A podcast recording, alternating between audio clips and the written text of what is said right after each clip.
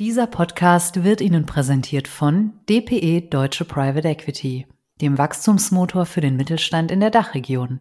Mehr dazu auf www.dpe.de.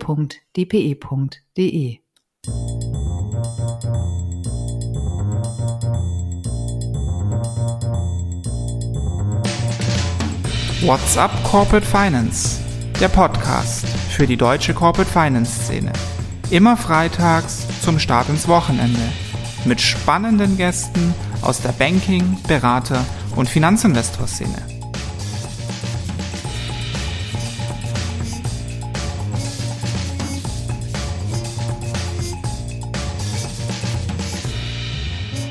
GIMF ist ein tolles, großes Unternehmen, aber in dem Sinne halt auch eben ein tolles, großes, börsengelistetes Unternehmen. Ich war dort der deutsche, wenn ich so sagen darf, Niederlassungsleiter und das war alles in Ordnung, aber jetzt war es dann einfach für mich persönlich Zeit, eine Gelegenheit zu nutzen und in eine, wie soll ich sagen, neue unternehmerischere, noch unternehmerischere Tätigkeit reinzuspringen, in eine echte Partnership. Und ähm, diese Gelegenheit, die kriegst du halt nicht jeden Tag. Noch dazu, wenn es Freunde sind, mit die man halt gut kennt, denen man auch vertraut. Und ähm, das muss man dann halt einfach auch wahrnehmen. What's up, meine lieben Podcast-Fans? Ich hoffe, ihr hattet schöne und besinnliche Feiertage und konntet nach dem doch ziemlich krassen M&A-Jahr 2021 zumindest mal ein paar Tage runterfahren. Mein Name ist Philipp Habdank und das hier ist What's up Corporate Finance. Zurück aus der Weihnachtspause und mit, das ist jetzt zur Abwechslung mal keine Übertreibung von mir, schon einem ziemlichen Knaller zum Jahresstart. Wir haben uns über Weihnachten nämlich nicht nur einen faulen Lens gemacht, sondern auch ein bisschen recherchiert. Der Sven Oliovnik hat GIMP verlassen, das wisst ihr sicherlich, habt ihr mitbekommen. Aber wir wissen auch, wo er hingegangen ist, nämlich zu Emaram Capital Partners. Ihr wisst schon, der Münchner PI-Investor, dessen Debüt vor, ich sag mal so, viel Licht ähm, und ein bisschen Schatten hatte und der sich vor Weihnachten dann auch noch selbst beschenkt hat, indem er das Portfoliounternehmen Boards and More via trendigen GP-led Secondary an sich selbst verkauft hat. Also dem Ende der Vorlaufzeit nahe, denn Sven Olihovnik von Gimpf losgeeist. Das riecht mir doch sehr stark äh, nach neuem Fundraising oder zumindest nach großen Plänen für die Zukunft. Wie weit Emmeram da ist, wissen wir noch nicht. Aber wir vermuten, dass es der Sven Olihovnik wissen könnte. Und wo der ist, das wissen wir. Der ist nämlich jetzt hier bei uns im Podcast. Servus Sven, herzlich willkommen bei WhatsApp Corporate Finance. Hallo Philipp, grüß dich. Freue mich, dass wir uns hier hören. Mensch, Hammer News ähm, mit, mit Emma Rahm. Äh, erzähl doch mal, wie kam es dazu? Du, im Grunde genommen ganz einfach. Ich war jetzt sieben Jahre bei GIMF, war eine fantastische Zeit, ähm, hat alles toll geklappt, riesen Team aufgebaut, viele Deals gemacht, auch den einen oder anderen Exit sehr erfolgreich hinbekommen. Und, ähm, und dann ist es halt einfach sind mir sozusagen auch wieder alte Freunde über den Weg gelaufen in mehrfacher Hinsicht. Wir haben ja gemeinsam äh, GIMF und Emmeram einen Deal auch Anfang des Jahres gemacht. Äh, Sofatutor haben wir gemeinsam investiert, sind uns dabei wieder näher gekommen. Wir kennen uns ja alle schon sehr gut, können wir gleich noch ein bisschen vertiefen. Und ähm, ja, bei Emmeram ist viel los, man hat viel vor. Ähm, für mich ist es einfach so ein bisschen Coming Home and Working with Friends, um es mal so vorab zu umschreiben. Und das ist einfach eine Opportunity, die muss man dann wahrnehmen. Also ich möchte mal sagen, ich bin nicht von GIMP weg, sondern das Beste ist der Feind des sehr Guten, möchte ich jetzt ganz bewusst sagen. Und so starten wir jetzt im neuen Jahr.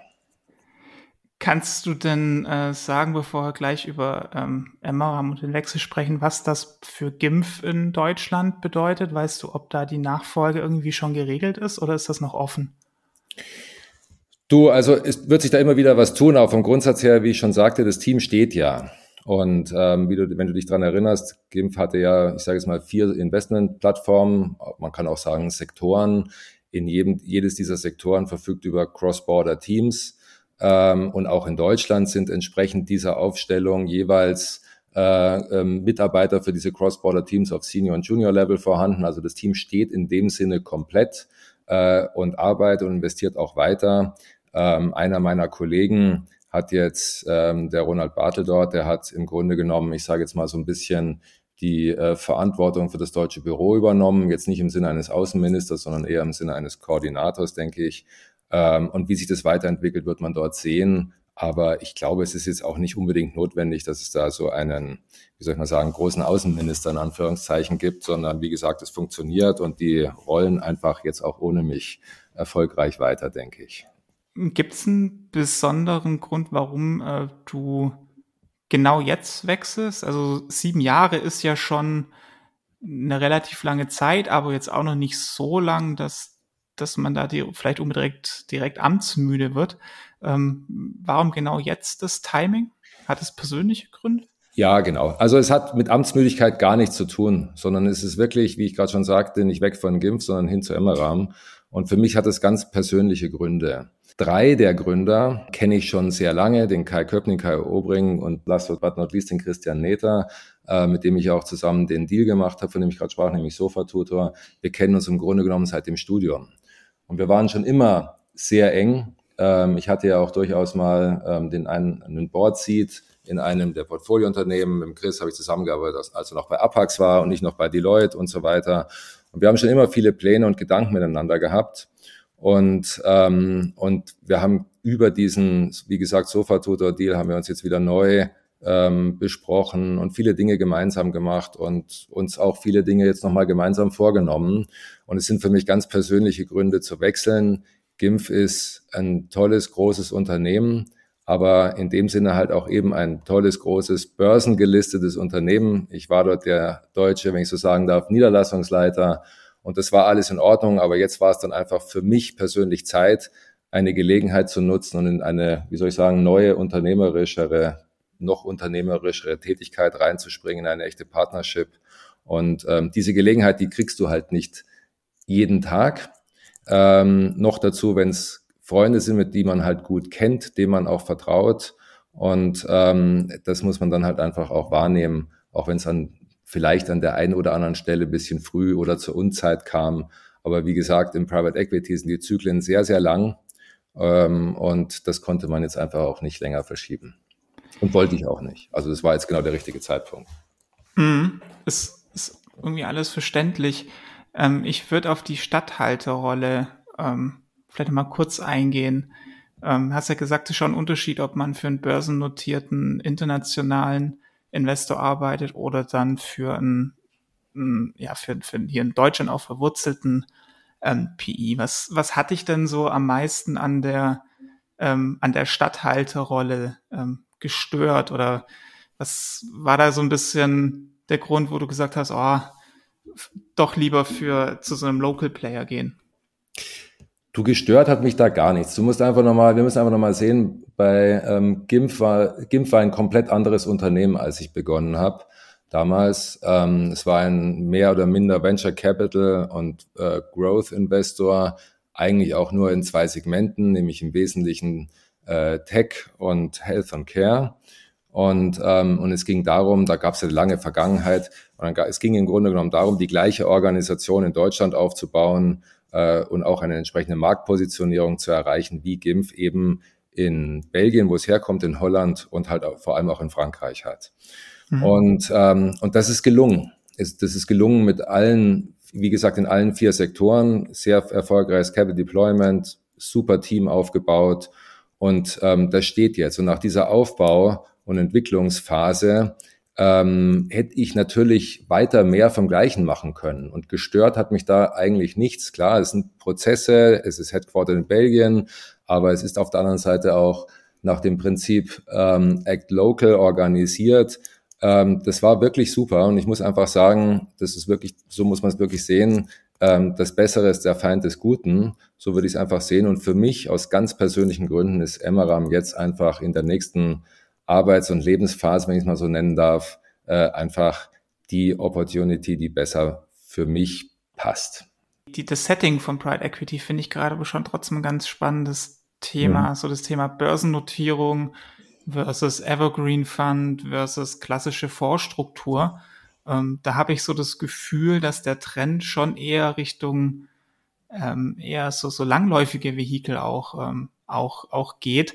Ähm, was ist denn da deine Meinung, da du jetzt auf auch die Börsennotierung schon mal miterlebt hast und vor so eigentlich auch kennst, beziehungsweise da jetzt hingehst, was ist denn gerade die beste, die bestpassende Struktur für Pride Equity? Ist das noch das typische Fondsmodell? Also es entwickelt sich da ja alles sozusagen in verschiedene Richtungen weiter. Und ähm, bei GIMF mit der Börsennotierung hat man natürlich immer sehr gut sagen können, ähm, man, man ist laufzeitunabhängig, man hat, ähm, man hat eine größere Flexibilität und kann deswegen auch äh, länger halten. Und grundsätzlich äh, gebe ich dir recht. Ich glaube schon, es geht eher in die Frage hinein, ähm, wer ist zu welchem Zeitpunkt der beste, wie sieht die beste Shareholder-Struktur zu welchem Zeitpunkt für welches Unternehmen aus? Und ähm, da hast du natürlich ähm, bestimmte, ähm, wie soll ich mal sagen, unter bestimmte Situationen, auf die man Rücksicht nehmen kann, muss und so weiter. So, jetzt hast du bei einer, bei einer börsennotierten Vehikel da möglicherweise zunächst mal viel mehr Freiheiten. Aber du hattest ja äh, vor kurzem erst auch einen Podcast zum Thema, zum Thema GP-led äh, Investments äh, zum Beispiel. Also das ist, das ist, denke ich, ein gutes Beispiel, wie sich hier auch neue Möglichkeiten ergeben, ähm, andere Strukturen aufzusetzen, Haltedauern unter Umständen halt auch zu verlängern, ohne dass deswegen ganze Fonds verlängert werden müssen, mehr Flexibilität in den Markt zu bringen und so weiter, Liquidität zu sichern. Also es gibt auch hier Entwicklungen, ähm, die dem entgegenwirken. Und insofern glaube ich, gibt es hier keinen grundsätzlichen Vorteil zwischen einem Fondsmodell und einem börsennotierten Modell. Beide haben gewisse Vor- und haben gewisse Nachteile. Ich glaube aber, es gibt da, eine, wie gesagt, eine gewisse Konvergenz. Und es hat sich nun mal in der Branche eher das Fondsmodell durchgesetzt äh, bisher. Das hat auch verschiedene, da hast du auch ganz andere Benchmarks und so weiter. Man ist als börsennotierter Private Equity wahrscheinlich sogar eher ein bisschen der Exote und musste sich dann immer so ein bisschen erklären, wie macht man das mit Incentive-Strukturen und so weiter. Aber das sind alles Details, denke ich mal. Ich würde sagen, ähm, die eine Struktur ist so gut wie die andere. Ähm, es kommt immer darauf an, welche Leute es machen, was die Zielsetzung ist und welche Flexibilität man hinsichtlich einzelner Investments erreichen kann. Jetzt bist du auf jeden Fall wieder eine Vorstruktur bei, bei genau. Emmeram. Ähm, ich hab's im, im, im Intro ja ähm, schon gesagt, ähm, Emmeram immer noch ein Debütfonds, gibt es ja auch schon eine ganze, ganze Weile, seit er aufgelegt wurde. Ich hatte es im Intro gesagt, äh, viel, viel Licht, gute Investments dabei, ähm, aber auch ein bisschen Schatten. Gab ja auch zwei Ausfälle vor, vor einiger Zeit, was für ein Debütfonds immer ein bisschen unglücklich ist. Dann gab es einen Top-Up-Fund ähm, erstmal noch zwischendrin. Hat dich das nicht ein bisschen abgeschreckt? Nein, also ich denke mal, Emmeram ist ja zunächst mal exzellent aufgestellt. Und zwar sowohl was die Strategie als auch den Fonds als auch die Portfoliounternehmen äh, anbelangt. Und es gibt ja hier einen, wie soll man sagen, sehr starken Hands-on-Ansatz, äh, mit dem man eben auch äh, die Unternehmen, an denen man sich beteiligt, spezifisch unterstützen kann, sofern sie es denn fordern.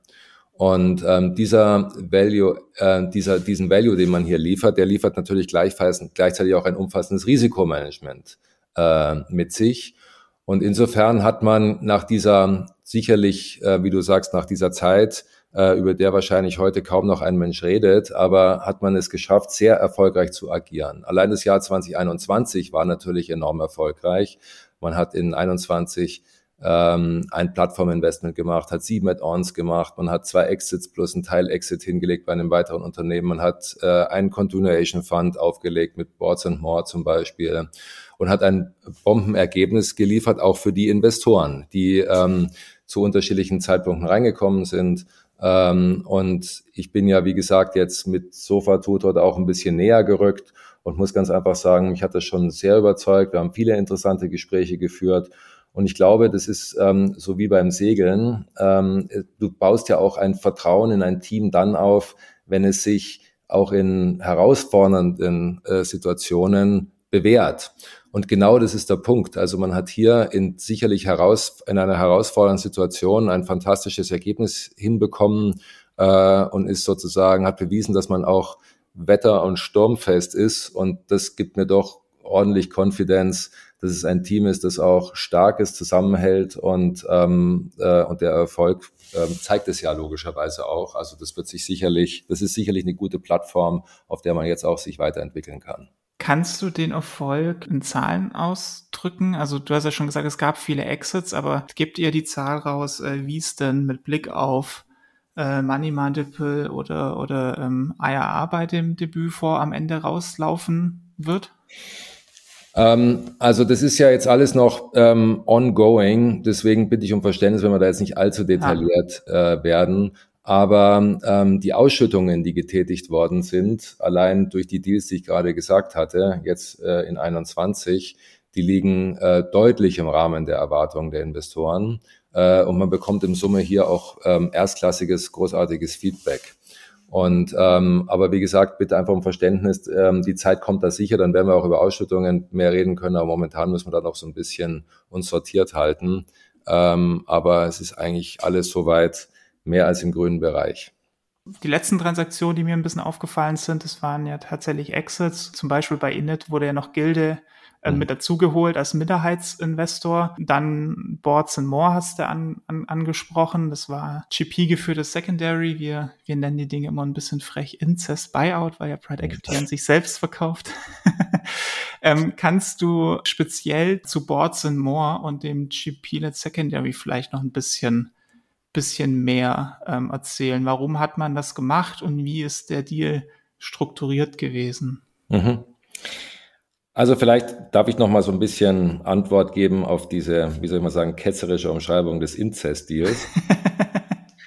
ähm, vielleicht mal so ein bisschen auf, auf ähm, allgemeinerem Level. Ähm, du hast, wir haben, wir unterscheiden ja zwischen Public und Private Equity. Und Private Equity hat eben den Charme, dass man in Unternehmen investiert, die nicht öffentlich gelistet sind.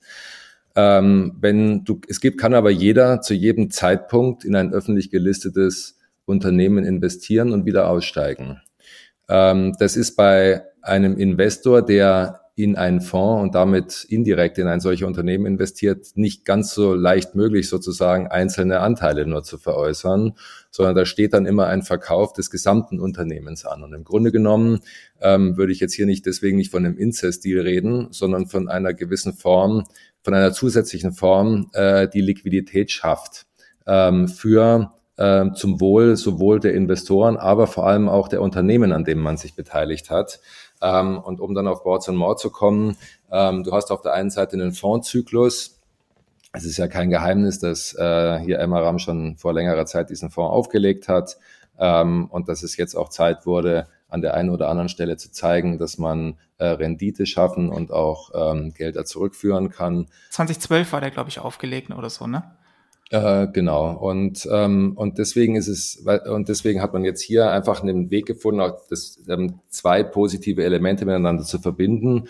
Boards More ist ein fantastisches Unternehmen, es entwickelt sich großartig und man hat eine tiefe Vertrauensbasis zwischen Emmeram und dem Management von Boards More gefunden und hat einfach noch unglaublich viel vor. Ähm, deswegen hat man im Grunde genommen gesagt, es wäre eigentlich schade, wenn man sich an zu diesem Zeitpunkt schon vollständig voneinander trennt, sondern es wäre eigentlich, man versucht einen Weg zu finden, wie man dennoch miteinander weiterarbeiten kann, aber auf der anderen Seite halt eben auch Returns an Investoren zurückgeben kann, die ähm, aus bestimmten Gründen auch gerne Returns sehen möchten und wiederum andere, die vielleicht rein wollen, auch reinzulassen. Und insofern hat man im Grunde genommen nicht auf Ebene von Boards and More, sondern eine Ebene drüber ähm, mit diesem Continuation Vehicle die Möglichkeit gefunden, ähm, wie gesagt, diese zwei Welten miteinander zu verbinden. Und ich halte das für eine fantastische Opportunity. Die ist natürlich und auch Struktur. Das muss man, das kann man jetzt natürlich nicht bei jedem Unternehmen machen, sondern das macht man halt nur dort bei Unternehmen, bei denen, wie gesagt, ähm, die gemeinsame Zukunft noch viel verspricht. Ähm, und das, wie das hier in dem Fall eben äh, vorliegt. Und deswegen hat man sich dafür entschieden. Und wie gesagt, the combination of the best of two worlds, würde ich mal sagen. Einfach dadurch auch Liquidität zu schaffen, ähm, ich möchte es nicht mit börsennotierten Unternehmen vergleichen, aber wo du dann doch eben äh, zusätzliche Möglichkeiten hast, einfach auch Unternehmen längerfristig zu entwickeln, als es ein Fondszyklus für gewöhnlich ähm, zulassen würde, beziehungsweise die beste Option wäre. Ich, ich finde das auch eine super interessante Transaktionsform.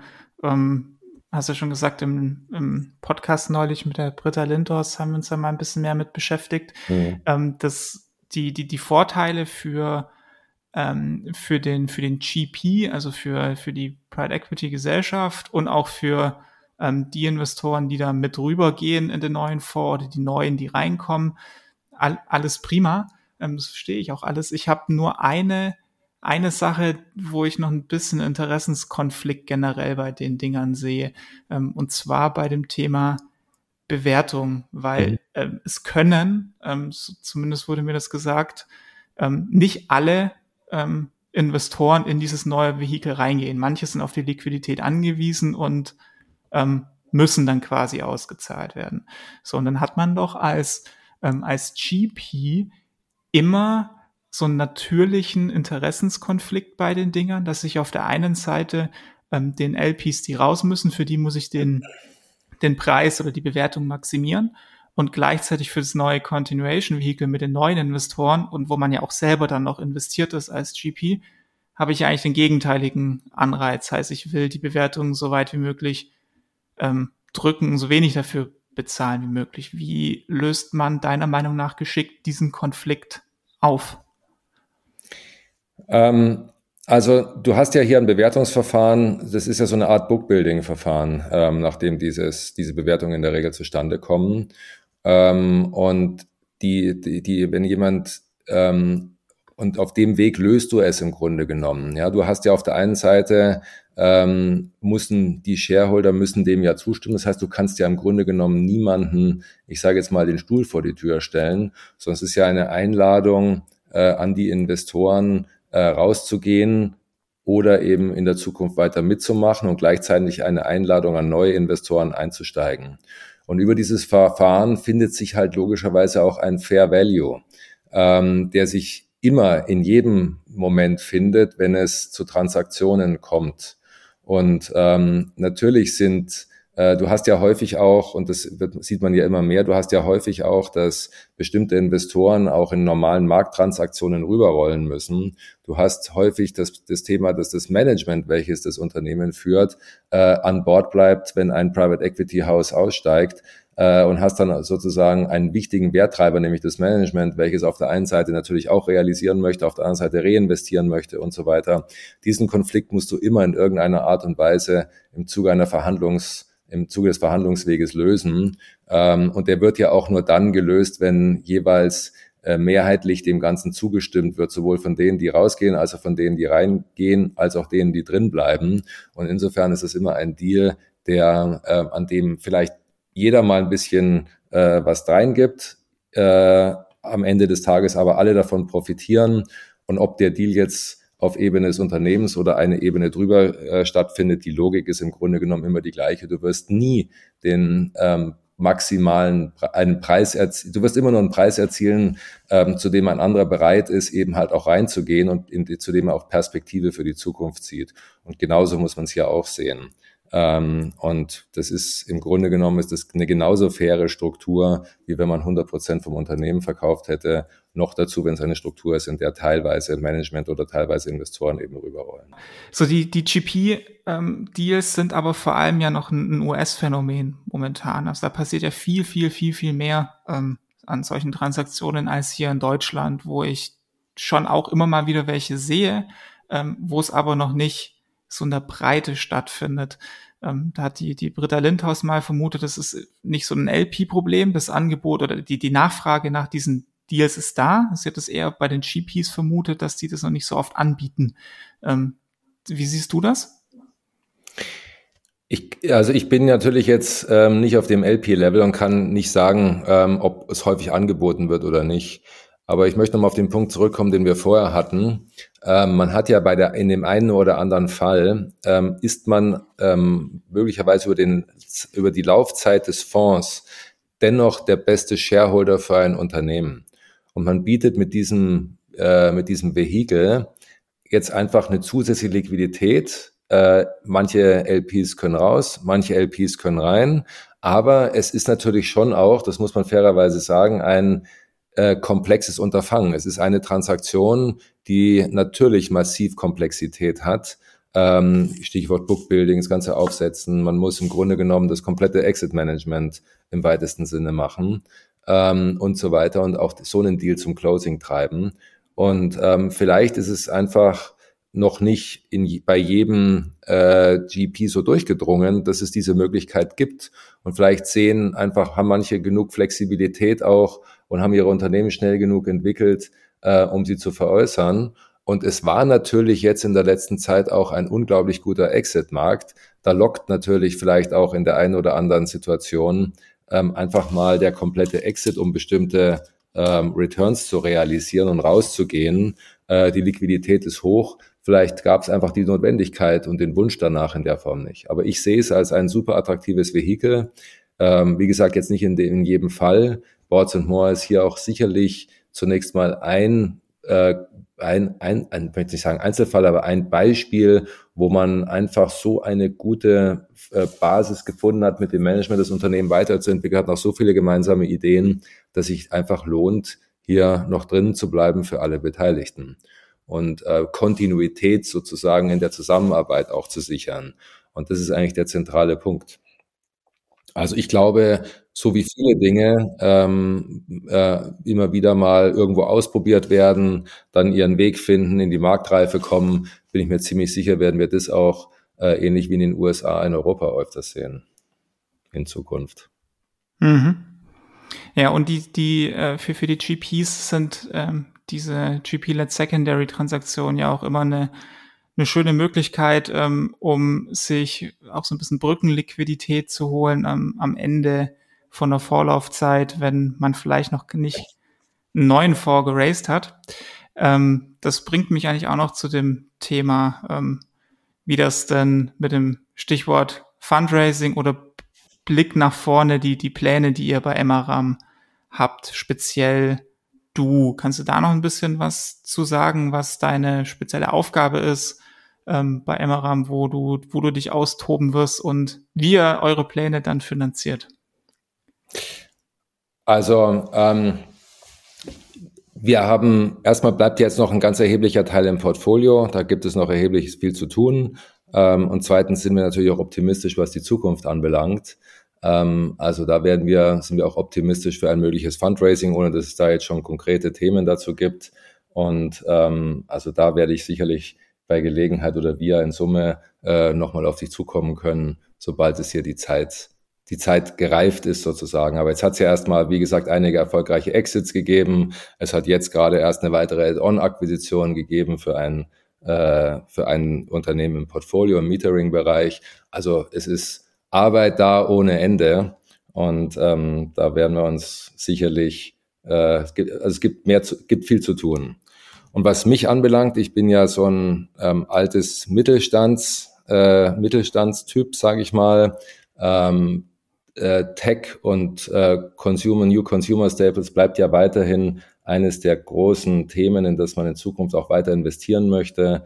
Ähm, wir haben damals, also ich habe mit GIMP haben wir auch gezeigt, dass wir ein sehr gutes Wachstum hinkriegen können, Team weiter ausbauen konnten, Unternehmen erfolgreich weiterentwickeln konnten und so weiter. Und genau hier werde ich mich einbringen, eben in dem Bereich, äh, das Team zu vergrößern, weiter für Dealflow zu sorgen, aber auch ähm, bei Unternehmen, ähm, Unternehmen weiterzuentwickeln, sei es organisch oder anorganisch. Also da sehe ich mich, äh, sehe ich schon meine Aufgabe auf mich zukommen. Kannst du so ein bisschen durch die, durch die Strategie durchführen, die ihr da jetzt zusammen dann ähm, entwickelt habt? Vielleicht auch so ein bisschen Unterschied zu dem Ansatz, wie MRAM ursprünglich mal gestartet ist. Hat sich da irgendwas verändert in der Ausrichtung oder hat man aus der Vergangenheit ein paar Sachen mitgenommen, was man jetzt anders macht? Also ähm, wie gesagt, es gab ja da so eine Art Neudefinition der Strategie und damit einen neuen Fokus. Äh, neuer Fokus war ja dann auf Business Services, äh, Technologieunternehmen äh, und New Consumer Staples. Darauf hat man sich fokussiert. Man hat dann auch äh, im weiteren Verlauf entwickelt, dass man eben ein ähm, Business Development Partner sein wird ähm, und hat hier eben verschiedene Elemente genutzt, um äh, oder aufgebaut, um tatsächlich, ich sage jetzt mal, ein Business Development Sparring Partner oder ähnliches äh, für ähm, die Portfoliounternehmen zu sein. Und ähm, da gibt es, da ist in der Vergangenheit erheblich in äh, vor allem folgende Kompetenzfelder investiert worden. Das ist einmal die Frage Strategieentwicklung, zweitens die Frage nach dem Organisationsdesign, aber auch die Frage, wie man diese Entwicklung finanziert, also CFO Office. Es geht um Themen wie Digitalisierung. Ähm, wir alle reden äh, davon, dass HR ein wichtiges Element ist. Also am Ende des Tages äh, macht den Erfolg auch, ähm, machen den Erfolg auch die Mitarbeiter aus, die man an Bord des jeweiligen Unternehmens bekommt. Und last und but not least äh, ist natürlich auch ESG ein ganz entscheidendes Thema für die Unternehmensentwicklung. In alle diese äh, Kompetenzfelder, ähm, wenn ich mal so sagen darf, indem man sich als ausgelagerte Stabstelle äh, versteht, ist massiv investiert worden. Und in, mit diesem Know-how unterstützt man eben auch die Portfoliounternehmen in der Entwicklung, um damit eben halt auch äh, mehr Wachstum und bessere Margen, ähm, aber eben auch wichtige Treiber wie Mitarbeiterentwicklung, Innovationskraft, Konsolidierungsfähigkeit und so weiter äh, einzubringen und in den Portfoliounternehmen zum Leben zu erwecken. Hast du ein bisschen Fantasie, wie das ESG-Thema wirklich von einem Compliance zu einem Strategie und damit zu einem Value Creation Thema für Pride Equity werden kann? Mhm. Also ESG hat ja mehrere Komponenten ähm, und ähm, ich sag mal so, ähm, ESG geht nicht mehr weg, ganz im Gegenteil. Du kannst einfach nur sagen, wir äh, nehmen es positiv auf, wir umarmen es und werden daraus auch äh, einen Vorteil entwickeln. Ähm, und also wir sind davon überzeugt, dass gerade Private Equity Fonds äh, davon massiv profitieren können, ähm, denn man hat als als Sparring-Partner der Portfoliounternehmen halt auch logischerweise ähm, massiven Know-how-Vorsprung in der Umsetzung von ESG-Themen auf äh, Ebene der Portfoliounternehmen. Und genau das wird man tun. ESG ist übrigens bei Emmeram schon lange äh, fest etabliert, von der Strategie bis zum Reporting. Und äh, es ist hier auch ein so eine Art, wenn ich mal sagen darf, ESG Monitoring Framework entwickelt worden, ähm, zusammen mit einer Managementberatung. Und das nutzt man eben, um im Grunde genommen bei jedem Unternehmen äh, beim Investment äh, schon zu bestimmen, wo ist der Status quo, wo startet man, wo liegen die Entwicklungsfelder und was nimmt man sich äh, eben vor, welche Bereiche wird man in der Zukunft während der Holding Period gemeinsam mit dem Management weiterentwickeln und so eben halt auch die strategischen, äh, strategische Vorteile nutzen und damit also auch Wert schöpfen. Und ich habe dieses Jahr auch gesehen, dass Emmeram, glaube ich, ein Portfoliounternehmen an einen Impact-Investor, Trill Impact mhm. oder so mhm. heißen die, glaube ich, verkauft hat. Ne? Dann steht da ein Exit-Kanal für Pride Equity, wenn man Portfoliounternehmen quasi so ESG vorbereitet, dass sie für Impact-Investoren interessant werden? Also das, glaube ich, ist auf alle Fälle so. Äh, ich glaube aber auch, dass das nur eine kurz- bis mittelfristige Entwicklung ist. Wie gesagt, ähm, ich habe es so flapsig gesagt, ESG geht nicht mehr weg, sondern ESG wird in allen Aspekten ein zentraler Bestandteil der Unternehmensführung. Und ähm, es gibt ja verschiedene Eskalationsstufen, in denen das auch eingeführt wird, in denen man versucht, Greenwashing äh, in Zukunft zu betreiben und konkret zu messen und so weiter. Also das heißt, über die nächsten Jahre wird es, und es gibt ein Reporting, Reporting-Anforderungen. Diese Reporting-Anforderungen richten sich zunächst mal natürlich an Unternehmen, äh, die öffentlich notiert sind. Dann entrichtet sich an äh, über unsere Investoren logischerweise auch an Private Equity Gesellschaften. Ähm, wir werden genauso gefragt, ähm, was macht ihr eigentlich, äh, wie setzt ihr die Strategie um und so weiter. Und äh, als allerletztes wird es wahrscheinlich bei den unabhängigen Familieninvestoren ankommen, die in Anführungszeichen halt einfach keinen Druck von außen von ihren Shareholdern, von ihren Investoren bekommen, sondern hier halt noch, ich sage jetzt mal, länger ähm, unabhängig sein können. Und das ist genau der Vorteil von einem Portfolio von Private Equity Gesellschaften, ähm, auch gegenüber übrigens ähm, einem großen, breiten ähm, Shareholder-Basis, wie es halt Public-Unternehmen äh, haben, dass wir halt sehr schnell entscheiden können, sehr schnell helfen können, sehr schnell Know-how implementieren können in unsere Portfolio-Unternehmen. Und ich glaube, hier entsteht, werden Private Equity geführte Unternehmen im Wettbewerbsvergleich ähm, sicherlich einen großen Wettbewerbsvorteil erreichen können. Aber mittelfristig wird es sein, wie, ähm, wie einen Führerschein zu haben, sage ich mal. Ähm, du, man hier wird, du darfst eben halt auch kein Auto fahren, ohne einen Führerschein zu haben. Äh, und so wird es hier auch sein. Ich glaube, das ist heute noch ein Wettbewerbsvorteil, ähm, der morgen immer mehr zu einer Selbstverständlichkeit wird, zu einer quasi Conditio sine qua non. Und ähm, deswegen äh, ist es auch angesagt, so schnell wie möglich, so intensiv wie möglich, eine ESG-Strategie auf Ebene des Fonds, aber auch auf Ebene der Portfoliogesellschaften einzuführen und umzusetzen. Mhm. Wir haben ja auch mal ein White Paper dazu gemacht zu dem mhm. Thema ESG und das Thema Value Creation finde ich da einfach sehr, sehr spannend, weil ähm, es noch nicht, für mich noch, kannst du gerne besprechen, für mich noch nicht so die valide Investment-These ist, wie jetzt eine, ähm, keine Ahnung, jetzt zum Beispiel Buy and Build, weil es eben noch kein ungeschriebenes Marktgesetz ist, dass ein ESG-konformes Unternehmen höheren Multiple rechtfertigt, ähm, wie jetzt bei Buy and Build ein größeres Unternehmen automatisch ein höheres Multiple rechtfertigt als ein kleineres. Also sprich dieses Thema valide Investmentstrategie. Da bin ich mal noch nicht so ganz sicher, wie Pride Equity das löst. Mhm. Na gut, aber du hast ja verschiedene Bereiche. Also du hast ja, äh, wenn man das ESG mal zerlegen würde, hast du ja zunächst mal die Frage, ähm, und da kannst du schon einzelne Beispiele liefern, Environmental. Wie kannst du Beispiel, ähm, triviales Beispiel, auf, Rem auf Remote Work umstellen, Flüge ba durch Bahnfahrten ersetzen, äh, Produktionsprozesse an anpassen und so weiter, um den CO2-Fußabdruck zu reduzieren? Ähm, wie kannst du ähm, Mitarbeiterdiversität fördern, äh, Mitarbeiterzufriedenheit messen ähm, und auch fördern und messen und so weiter? Und wie kannst du am Ende des Tages auch ähm, Richtlinien für Compliance in der Unternehmensführung bei Portfoliounternehmen umsetzen. Und diese Dinge kann man natürlich schon in gewisser Weise messen.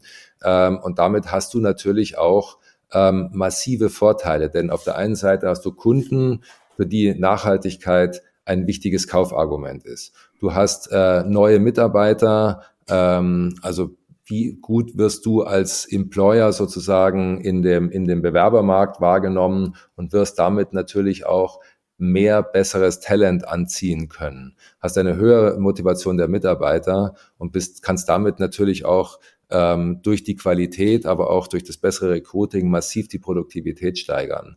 Und ähm, also da wird es da gibt es sicherlich schon Beispiele, natürlich gibt ihr recht, nicht so fein ziseliert wie im klassischen Financial Reporting, aber wenn man mal in die spezifischen Unternehmensstrategie, die spezifische Strategie jedes einzelnen Unternehmens eintaucht und wie die Werte schöpfen, ähm, kannst du für jedes einzelne Unternehmen schon eine sehr solide Strategie umsetzen, die man auch messen kann und an der auch klar wird, das ist keine Investition, sondern es ist äh, alleine, die Geld kostet, sondern es, es ist etwas, was massiv Returns äh, fördert und auch, weil das Unternehmen im Wettbewerbsvergleich dann eben mit diesen Themen weiter ist, natürlich auch den Exit erleichtert. Mhm. Ob sich das ob das, wie viel Turns man dann mehr bekommt für dieses Unternehmen, wird man sehen. Das ist, äh, Unternehmensbewertung ist immer eine, äh, ein schwieriges, komplexes Thema. Aber es ist ein integraler Bestandteil, ein Unternehmen attraktiver zu machen. Und attraktivere Unternehmen äh, bekommen auch die höheren Bewertungen in, in ihrer, in, im Vergleich zu ihrer Peer. Hm. Ich sehe schon, hast viele Ideen bei, bei Emara. Ich bin gespannt, wie das alles umgesetzt Jede Menge. wird. Ich würde jetzt gerne mit dir zum Abschluss, ähm, wenn du unsere Podcasts gehört hast, wirst du sie schon erwarten. Man darf ähm, mal mit Ja antworten, habe ich mal gehört, oder? Genau, den, den Fragen-Quickie. Ja, nein, entweder oder oder ähm, bitte sag's, sag's in einem Satz. Ähm, ja. Eine Hauptsache kurz und knackig. Ähm, obligatorische Frage, bist du dabei? Ich versuch's, klar, logisch. Sehr schön. Starten wir mal mit was Persönlichem. Mein schönster Moment bei GIMF war der Start. also Nein. Ähm, mein schönster Moment bei GIMP war, als wir gemerkt haben, dass die Strategie, wie wir sie uns umgesetzt haben, fliegt und GIMP auf dem richtigen Weg war, ähm, äh, sich auf der Landkarte zu etablieren. Und das hat sich in Dealflow, in E-Mails und war eben messbar wie ESG-Strategie. ESG und äh, das war fantastisch, als wir gemerkt haben, das funktioniert und fliegt. Mhm. Bei Emmeram freue ich mich am meisten darauf. Auf die Zusammenarbeit mit Freunden in einer engen Partnership. In der Beratung, die du ja auch schon gemacht hast, oder beim Investor, wo macht das Pride Equity Geschäft mehr Spaß? Ach, beim Investor, gar keine Frage. Werden wir in 2022 mehr GP geführte Secondaries in Deutschland sehen? Ja. Traust du dir zu, zu sagen, wie viele? Doppelt so viel. Dann frage ich, wie viele haben wir denn dieses Jahr gesehen? Also es ist einfach nur eine Daumenkalkulation. Äh, ich kann es nicht sagen, aber äh, die Lücke zwischen Europa und USA schließt sich zunehmend in den nächsten drei Jahren, bezogen auf, mhm. auf den Prozentsatz. Der größte Vorteil von den GP-geführten Secondaries ist? Kontinuität. Fonds, Bilanz oder Evergreen-Struktur? Was ist die beste Struktur für Pride Equity? Fonds. Ist ESG Value Creation schon eine valide Investmentthese für Pride Equity? Ja, ja nein. Absolut, ja. Sehr schön. Hast, bist du gut durchgekommen. Ja. Erste Frage war ein bisschen ruckelig, aber dann ja. antworten. wir, wir werden das alles natürlich ähm, im Auge behalten. Vielen, vielen Dank, äh, lieber Sven. Sehr spannender Wechsel, ähm, den du da hast. Ähm, interessant, interessanter PI, zu dem du da gehst. Ähm, ich glaube, da ist demnächst noch einiges zu erwarten. Also wir bleiben dran, wie es immer so schön. Absolut, das ist Schön nice. Ja, vielen Dank, hat viel Spaß gemacht und äh, ich freue mich, sobald wir mehr sagen können oder ich mehr sagen kann, reden wir einfach miteinander. Freue ich mich drauf. Und vielen Dank, war ein schönes Gespräch mit dir. Cool, danke dir. Wünsche auf jeden Fall viel Erfolg damit. Danke. So, das, das war's aber auch schon wieder mit der ersten Podcast-Folge in diesem Jahr. Ähm, ich hatte einen Knaller eingangs angekündigt. Ich hoffe, da ein bisschen geliefert zu haben. Auf die nächste Folge könnt ihr euch übrigens auch schon ähm, sehr freuen.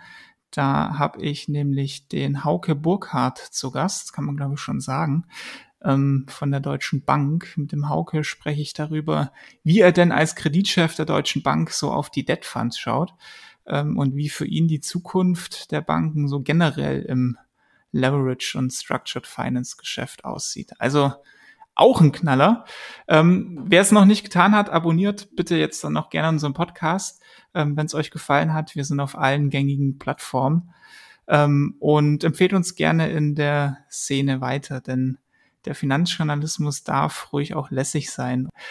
Damit wünsche ich euch nun ein maximal entspanntes Wochenende und ähm, bis bald. Euer Philipp Abdank.